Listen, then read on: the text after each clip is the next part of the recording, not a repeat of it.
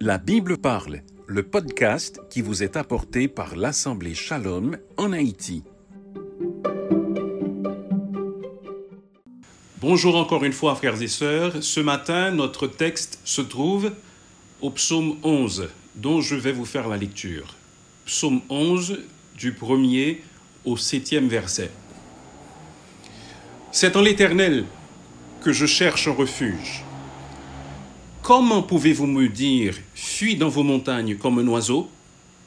Car voici les méchants bancs de l'arc. Ils ajustent leurs flèches sur la corde pour tirer dans l'ombre sur ceux dont le cœur est droit. Quand les fondements sont renversés, le juste, que ferait-il? L'Éternel est dans son saint temple. L'Éternel a son trône dans les cieux. Ses yeux regardent, ses paupières sondent les fils de l'homme. L'Éternel sonde le juste, il est le méchant et celui qui se plaît à la violence. Il fait pleuvoir sur les méchants des charbons, du feu et du soufre. Un vent brûlant, c'est le calice qu'ils ont en partage. Car l'Éternel est juste, il aime la justice. Les hommes droits contemplent sa face. Parole du Seigneur. Selon le Haut Commissariat des Nations Unies pour les réfugiés, le nombre de réfugiés et de déplacés dans le monde s'élève à près de 80 millions. Ce sont des personnes qui ont dû fuir la guerre, les conflits ou les persécutions. Et pour ne pas perdre la vie, bon nombre de ces personnes ont dû être déracinées hors de leur pays. Et pour eux, une terre d'asile leur sert de refuge. Savez-vous, nous qui sommes enfants de Dieu, nous avons également un refuge. Mais ce refuge n'est pas une terre d'asile, c'est beaucoup mieux que cela. Ce refuge n'est autre que Dieu lui-même. C'est de cela qu'il s'agit dans ce psaume, le psaume onzième. David nous invite à faire de Dieu notre refuge. Frères et sœurs, dans le danger, Dieu est la meilleure source de sécurité. Dans le danger, il n'y a pas mieux que Dieu pour nous assurer la protection et la sécurité. Aujourd'hui, par exemple, nous sommes obligés de rester chez nous, car nous ne savons pas, nous ne sommes pas certains que nous serions euh, en sécurité si nous prenions les rues ou si nous nous rendions à l'église. Et nous vivons dans une conjoncture très difficile dans notre pays. Cependant, nous devons nous rappeler que notre source de sécurité, c'est Dieu lui-même. Dans le psaume que nous avons lu, David nous exhorte à avoir trois attitudes par rapport aux circonstances et par rapport à Dieu pour que nous puissions nous rappeler, pour que nous puissions savoir que notre sécurité se trouve véritablement en Dieu. Premièrement, David nous dit ceci, nous pourrions le traduire ainsi. Confions-nous en Dieu. C'est ce que nous disent les versets premiers à 3. David nous invite à nous confier en Dieu. Après les premiers mots de David, où il dit qu'il cherche en l'Éternel son refuge, les trois premiers versets rapportent les paroles des amis ou des conseillers de David. Le psalmiste, David en effet, a connu de nombreuses occasions où il était poursuivi. Il a passé une partie de sa jeunesse en cavale, car il était poursuivi par Saül qui voulait le tuer. Il a dû également fuir plus tard devant son fils Absalom, qui tentait de lui enlever la royauté. Ce psaume rapporte une situation où David était exposé à un danger imminent. Des gens en voulaient à sa vie. Ils étaient prêts à décocher contre lui leurs flèches. La nation traversait une période de grande agitation et d'instabilité, au cours de laquelle la vie des justes était exposée, et au cours de laquelle les méchants se livraient impunément à leurs forfaits. Alors les amis, les conseillers de David, lui recommandent de prendre la fuite comme un oiseau pour aller s'abriter dans les montagnes. D'ailleurs, conclut-il, quand les fondements sont renversés, Le juste, que ferait-il? En d'autres termes, quand tout est sans dessus dessous, le juste n'a d'autre choix que de s'enfuir, que d'aller au loin. Cependant, au lieu d'écouter le conseil ou la recommandation de ses amis, David s'insurge contre eux. David considère Dieu comme étant son refuge. David avait décidé que malgré la situation, son refuge serait l'Éternel. En effet, frères et sœurs, nous devons savoir que Dieu est notre refuge. C'est un thème qui apparaît à de nombreuses reprises dans l'Écriture, mais j'ai l'impression que souvent nous l'oublions. Réfléchissez à cela. Notre refuge, ce n'est pas un lieu quelconque, ce n'est pas une terre d'asile, mais notre refuge, c'est l'Éternel. Et l'Éternel est partout où nous puissions nous trouver. Psaume 46, verset 1er, Dieu est pour nous un refuge et un appui, un secours qui ne manque jamais dans la détresse. Seigneur, tu as été pour nous un refuge de génération en génération, dit Moïse au psaume 90. Psaume 91, verset 2, Je dis à l'Éternel, mon refuge et ma forteresse, mon Dieu en qui je me confie. Proverbe 18, verset 10, j'aime beaucoup ce verset, écoutez l'imagerie de ce verset. Le nom de l'Éternel, c'est-à-dire l'Éternel lui-même, est une tour forte.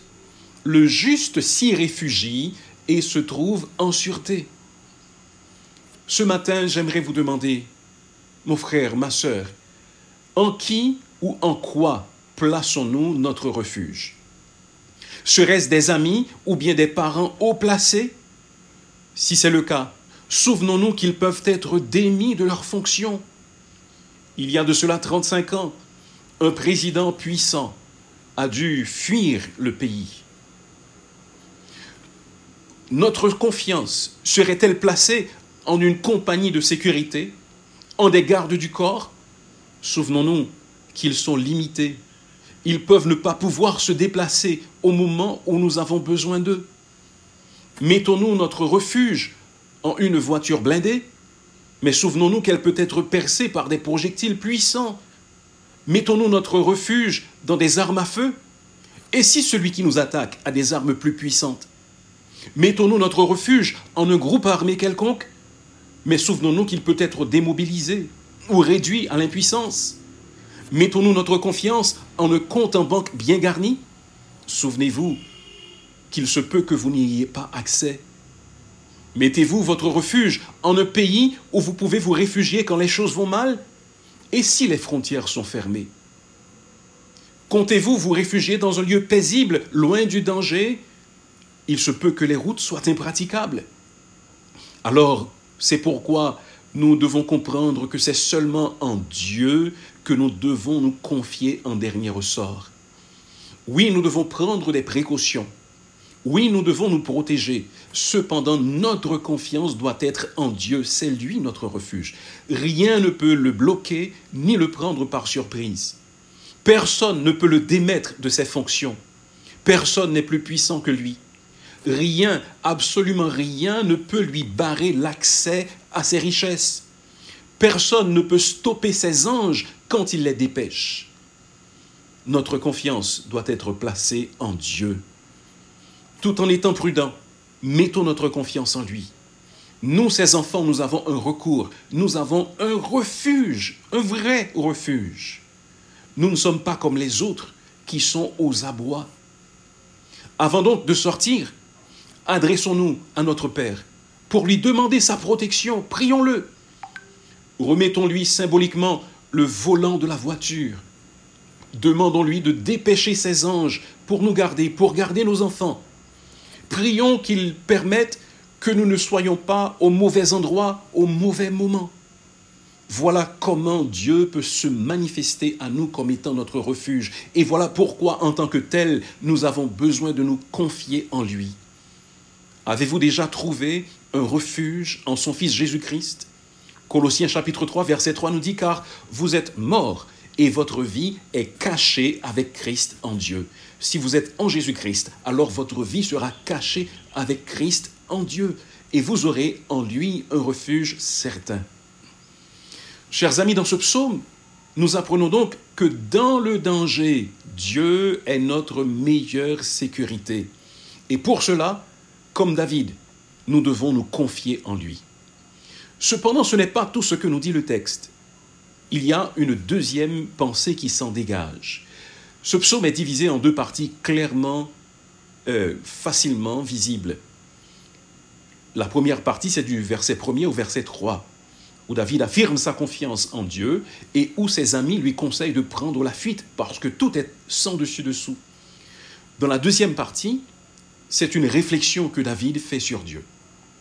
Et dans la première partie de cette réflexion, nous trouvons le second point de notre message. Nous devons savoir que Dieu est notre meilleure source de sécurité et ainsi nous devons considérer ses attributs. Nous aurons cette certitude lorsque nous considérons les attributs de Dieu. Après avoir entendu les paroles pleines de panique de ses amis, David tourne maintenant les regards vers Dieu et il contemple les attributs de Dieu, c'est-à-dire les traits caractéristiques de la personne de Dieu qui correspondaient à ce temps de trouble. Et voici quelques traits de caractère, quelques attributs que David relève à propos de Dieu. D'abord, il nous fait comprendre que l'Éternel est souverainement élevé. Il est dans son saint temple. Il domine dans les cieux. Alors que sur terre se dessine un paysage chaotique, chez Dieu, tout va bien. Il est souverainement élevé. Il est dans son saint temple. Il est dans sa demeure céleste, sa demeure éternelle.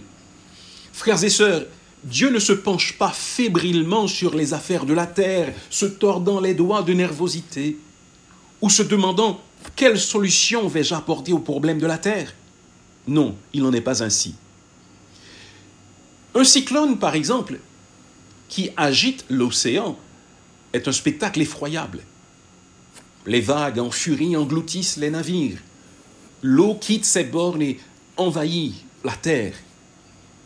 Mais savez-vous que les perturbations mesurables d'un ouragan n'atteignent qu'une profondeur maximale de 90 mètres sous la surface? Or, la profondeur moyenne des océans est de 3,7 km. Donc, cela veut dire entre 100 mètres et 3,7 km, tout est calme. Alors que à la surface, il y a le chaos, à moins de 100 mètres de profondeur, tout va bien. De même, les perturbations sur terre n'affectent rien dans la sérénité du Dieu des cieux, car il est souverainement élevé. C'est ce que nous apprend David. En plus, il nous apprend que Dieu est également omniscient. Ses regards sont partout. Il contemple, il sonde les fils de l'homme. Il sonde ceux qui sont justes et il sonde également ceux qui sont injustes. Ses regards sont partout, nous dit David. Dieu n'a pas des yeux comme nous, humains, car il est esprit. Cependant, Dieu sait tout. Dieu voit partout. Il voit jusqu'au fond du cœur. Il sait si notre justice est réelle et profonde ou si elle est superficielle et circonstancielle. Un commentateur dit ceci à propos de ce passage. L'Éternel n'est pas ignorant de ce que nos ennemis font, et il n'est pas ignorant de ce dont nous avons besoin. S'il l'était, ce serait différent. Nous pourrions alors désespérer d'avoir la sécurité. Nous pourrions alors sentir que nos ennemis pourraient nous vaincre et nous détruire. C'est important dans les épreuves de la vie, continue-t-il, d'avoir cette assurance ce sentiment constant que Dieu nous voit. Il connaît notre condition, nos besoins, nos dangers. Il sait tout ce que nos ennemis font, toutes leurs machinations contre nous. Sachant tout cela, nous pouvons être assurés que Dieu s'interposera quand il est préférable qu'il s'interpose et qu'il ne permettra que rien ne nous arrive sans que ce soit ce qui est mieux pour nous. Quand le mal nous arrive, par conséquent, puisque Dieu voit, ce mal ne survient pas parce que Dieu ne le sait pas, ou parce qu'il ne pouvait pas l'empêcher, mais parce que, voyant tout cela, il juge qu'il est préférable que cela se produise ainsi. Fin de citation. Dieu est donc omniscient. Il sait toutes choses. Mais en plus, David décrit Dieu comme étant juste. L'Éternel est juste, dit-il au début du verset 7. Il aime la justice, il aime ceux qui sont justes. La justice, c'est la conformité à une norme. Dans le cas de Dieu, Dieu est parfaitement conforme au bien, à ce qui est droit, à ce qui est vrai. Il n'y a pas de favoritisme en lui. Et étant juste, il rend à chacun selon ses œuvres. Et dans sa justice, Dieu aime les justes. Les justes sont ceux qui ont été déclarés justes à cause de leur foi au Seigneur Jésus-Christ. Il les aime en ce sens qu'il prend plaisir à leur comportement et les récompense en conséquence. Mais également dans sa justice, Dieu hait les méchants. Comment, se demande-t-on, le Dieu d'amour peut-il haïr? Attention, cela ne veut pas dire que Dieu est comme les hommes haïssent en général. Cela veut dire que Dieu désapprouve leur comportement et qu'il se tient prêt à les punir. Ils sont sous la colère de Dieu, celui qui croit au Fils à la vie éternelle. Celui qui a le Fils à la vie éternelle, celui qui ne croit pas au Fils ne verra point la vie, mais la colère de Dieu demeure sur lui. Ils sont sous la colère de Dieu. C'est pourquoi il est dit que Dieu est les méchants dans sa justice. Mais Dieu est prêt à les accueillir et à leur pardonner s'ils se repentent. Si vous êtes juste, demeurez dans le chemin de la justice, car Dieu vous voit, il sonde votre cœur. Et si peut-être vous êtes parmi les méchants, alors venez vous ranger sous la bannière des fils de Dieu. Il n'y a rien de plus terrible que d'avoir pour ennemi le Dieu de l'univers. C'est une chose terrible de tomber entre les mains du Dieu vivant, nous avertit l'Écriture. Chers amis, encore une fois, je renouvelle à votre attention cette vérité centrale qui se dégage de ce passage. Dans le danger, Dieu est notre meilleure source de sécurité. En tant que tel, nous devons nous confier en lui. En tant que tel, nous devons considérer ses attributs, sa souveraineté, sa justice, son omniscience. Il sait tout. Et en dernier lieu, comme David nous le montre, nous devons savoir que Dieu, notre Dieu, aura le dernier mot. C'est lui qui aura le dernier mot. David termine ce psaume en nous présentant un contraste saisissant entre la fin que Dieu réserve aux méchants et celle qu'il réserve aux justes. Pour les méchants, voici comment David décrit cette fin. Dieu fait pleuvoir sur eux des charbons ou des pièges, ainsi que du feu et du soufre. Il y a là certainement une référence à Sodome et Gomorre. Dieu a fait littéralement pleuvoir du feu et du soufre sur ces hommes et ces femmes méchants. Mais même quand les méchants mourraient de leur belle mort, Dieu fera pleuvoir sur eux du feu et du soufre. La Bible dit que la fin des méchants sera dans les temps de feu et de soufre, selon Apocalypse 21, verset 8, mais pour les lâches, les incrédules, les abominables, les meurtriers, les impudiques, les enchanteurs, les idolâtres et tous les menteurs, leur part sera dans les temps ardents de feu et de soufre, qui est la seconde mort. La conspiration d'Absalom contre David, son père, est un des épisodes où les fondements d'Israël étaient renversés. Et cet épisode nous donne une idée de l'application de ce principe, à savoir que Dieu fait pleuvoir sur des méchants des pièges et également du feu et du soufre. Aux côtés d'Absalom, dans sa conspiration contre son père, se trouvait un nommé Achitophel, qui avait été conseiller de David. De Samuel verset, chapitre 16, verset 23 nous dit, les conseils donnés en ce temps-là par Achitophel avaient autant d'autorité que si l'on avait consulté Dieu lui-même. Achitophel conseilla à Absalom d'envoyer douze mille hommes pour poursuivre David.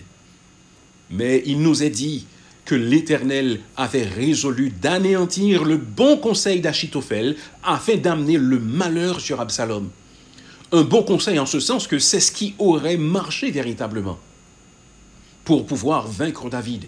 Mais Dieu anéantit le bon conseil d'Achitophel, selon 2 Samuel chapitre 17 et le verset 14. Et Achitophel, nous dit le texte, voyant que son conseil n'était pas suivi, là son âne, est parti pour s'en aller chez lui dans sa ville. Il donna des ordres à sa maison et il s'étrangla. Il mourut sans doute par pendaison. Quant à Absalom, il mourut lamentablement peu de temps après. Si Dieu fait pleuvoir des pièges, du feu et du soufre sur les méchants, l'autre partie du contraste, c'est que les hommes droits contemplent la face de Dieu, selon le verset 7. Les hommes droits commencent à contempler la face de Dieu dans cette vie. Il ne s'agit pas d'une contemplation littérale, car Dieu est esprit, mais d'une réflexion et d'une compréhension de sa personne, de sa bonté et de sa fidélité, qui ranime le cœur, qui donne du courage, qui rend impatient d'aller au ciel. Le psaume 16 dit, J'ai constamment l'Éternel sous mes yeux. Quand il est à ma droite, je ne chancelle pas. Aussi mon cœur est dans la joie, mon esprit dans l'allégresse, et mon corps repose en sécurité. Quand je contemple l'Éternel, mon cœur est dans la joie, mon esprit dans l'allégresse, et mon corps repose en sécurité, car Dieu aura le dernier mot. Contempler le visage de Dieu, c'est avoir un avant-goût du ciel. Selon 2 Corinthiens chapitre 3 et le verset 18, les justes contemplent la gloire, la beauté du Seigneur Jésus dans la parole. Et ils sont transformés à l'image de Jésus-Christ un peu plus chaque jour. Mais cette contemplation du Seigneur ne prendra pas fin sur terre. Cette contemplation se poursuivra dans l'éternité. Nous serons semblables à lui parce que nous le verrons tel qu'il est, nous dit 1 Jean chapitre 3 et le verset 3. Même quand sur cette terre, la vie du juste connaîtrait une fin prématurée à cause des actions des méchants. Son avenir éternel consistera à voir la face de Dieu et du Seigneur Jésus-Christ dans un bonheur incessant. Un exercice qu'il a déjà commencé à faire sur la terre. Voilà donc, chers amis, dans le danger, sachons que Dieu est notre meilleure source de sécurité. Puisqu'il en est ainsi, confions-nous en lui. Puisqu'il en est ainsi, considérons ses attributs. Puisqu'il en est ainsi, sachons qu'il aura le dernier mot coûte que coûte. Il fera pleuvoir des charbons ardents, du feu, du soufre, des pièges sur les méchants, mais les justes, les hommes droits contempleront sa face. Né aux États-Unis au XIXe siècle, dans l'esclavage, et victime de mauvais traitements pendant sa jeunesse, Harriet Tubman a découvert un rayon éclatant d'espoir dans les histoires bibliques que sa mère lui racontait. Particulièrement le récit de la sortie de l'esclavage des Israélites sous le règne de Pharaon lui a permis de connaître un Dieu qui désirait la liberté de son peuple.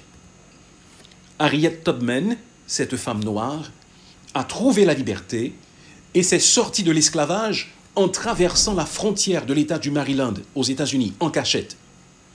Cependant, ne pouvant pas s'en contenter, car elle savait que d'autres restaient captifs, elle a effectué au péril de sa vie plus de 12 missions, peut-être même 19 selon ce que pensent certains, visant à libérer jusqu'à 300 personnes vivant encore en esclavage.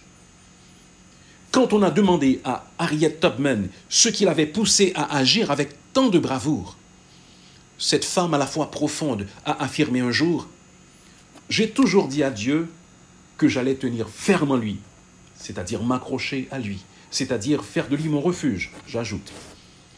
Et que lui, poursuit Harriet Tubman, allait devoir y veiller. Elle a dû sa réussite surtout au fait de s'être appuyée sur Dieu, d'avoir fait de Dieu son refuge pour la guider à sortir des gens de l'esclavage. Elle a pu libérer plus de 300 esclaves dans une atmosphère aussi hostile parce qu'elle avait fait de Dieu son refuge.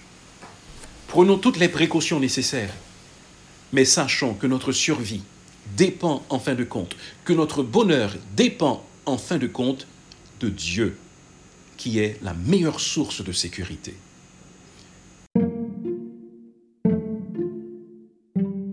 Vous venez d'écouter La Bible parle, un podcast qui vous est apporté par l'Assemblée Shalom. L'Assemblée Shalom est une église baptiste située en Haïti. Visitez notre site web au assemblyeshalom.org. À la prochaine!